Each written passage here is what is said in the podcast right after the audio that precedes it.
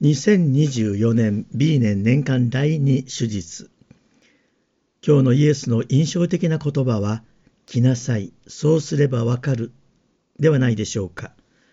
この言葉はヨハネ福音書でイエスが最初に出会った弟子ヨハネとアンデレにかけた言葉です。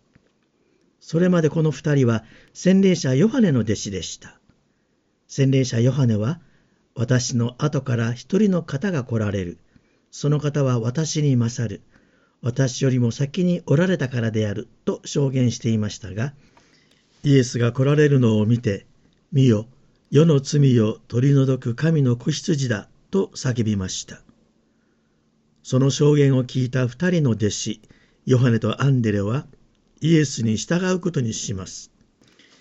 イエスは自分についてくる二人の方に振り返ってこう語りかけました。何を求めているのか。イエスは担当直入についてくる理由を二人に尋ねたのです。さあ皆さん、この二人はどう答えるべきだったでしょうか。洗礼者ヨハネが神の子羊と証言したイエスに何を求めていたのでしょうか。もし私たちがイエスに出会ったとしたら、どんな思いを抱くのでしょうか。イエスから何を受け取りたいと思うのでしょうか？人は自分が何かの不足を感じている何か空虚なもの満たされないものを抱えているまたは満ち足りていないそういう状態を抱えている人間だからイエスに何かを求めるのでしょうか？私たちは一体イエスに対して何を望み何を信じ何を感じ、何を願うのでしょうか。イエスとどんな関係を築きたいのでしょうか。皆さん、イエスはご自分についてくる二人に、ご自分の方からその使命や目的を明らかにする前に、二人が自分の心の中にある望みや探し求めているものを見つけ直すようにと促したのです。あなたにとって生きていくために最も重要なことは何ですか？これがなければ生きてはいけないと思うことは何ですか？と問われているのです。ということはイエスからあなたは何を求めているのか？と問われているということは突き詰めるとこの私は何者なのか？という問いに自分で答えなければならないということになるのです。私たちは自分のことは自分で何でも知っていると思ってしまいますが、実のところ本当に知らなければならないことさえも分かっていないのではないでしょうか。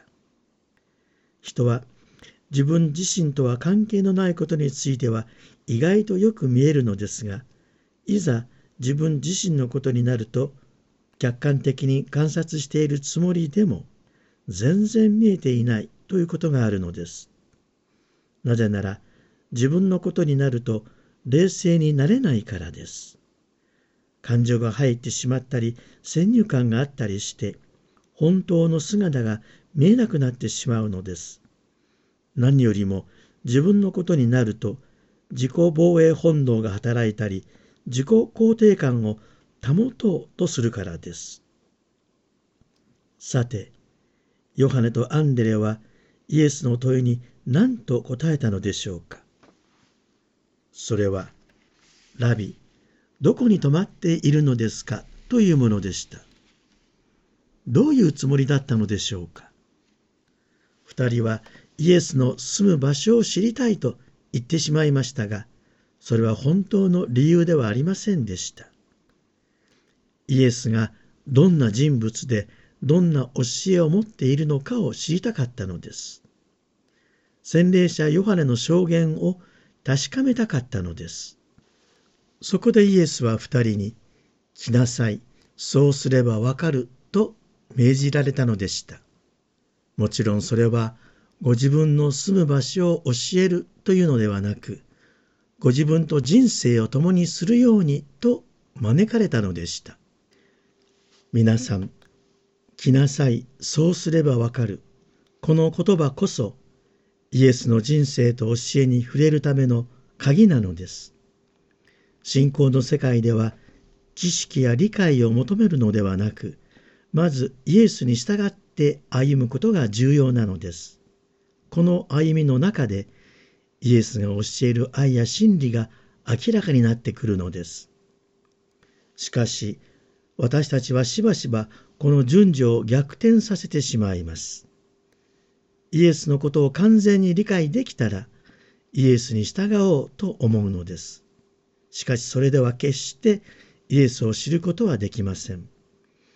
イエスのことが分かったらついていこうとしていたらいつまでたってもイエスのもとに行くことなんてできません。ですからイエスは私たちに来なさい、必ずそうすればわかる招かれているのです。さて、この出来事を体験した本人であるヨハネが、その日、イエスのもとに泊まったのは午後4時頃であったと福音書にわざわざ記しています。ヨハネはどうしてここに時刻を書き入れたのでしょうか。午後4時とはユダヤ歴では10時のことです。ユダヤ教徒にとっては日没の時間に近づく重要な時間帯です。なぜなら日没は翌日の新しい日の始まりを意味し多くの祈りや儀式が行われている時間帯でした。しかもヘブライ人にとっての数字の10というのは完全さや完成を表しました。二人の弟子にとってイエスとの出会いは偶然ではなく、その後の人生を自分たちの想像をはるかに超えた完成に導かれる、その出発点となった重要な時だったのです。イエスと出会うことが人生の目的や真理を見出すことにつながる完全な出来事であったからです。それが午後4時だったのです。皆さん、イエスは今日も私たちに来なさい、そうすればわかるとおっしゃっています。人間はイエスに従うことによって初めて自分が何を求めているのか、いや何を求めるべきなのかが見えてくるのです。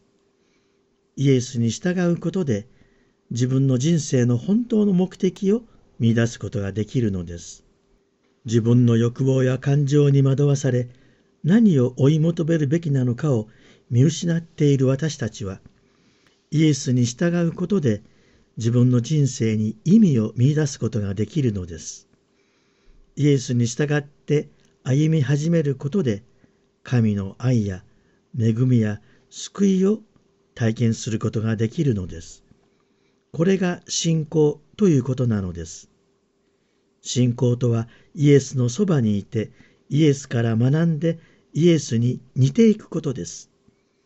イエスの招きに耳を傾けイエスがおられる御父との愛の交わりを人生をかけて私たちも見に行きましょう。今日それが午後4時頃なのです。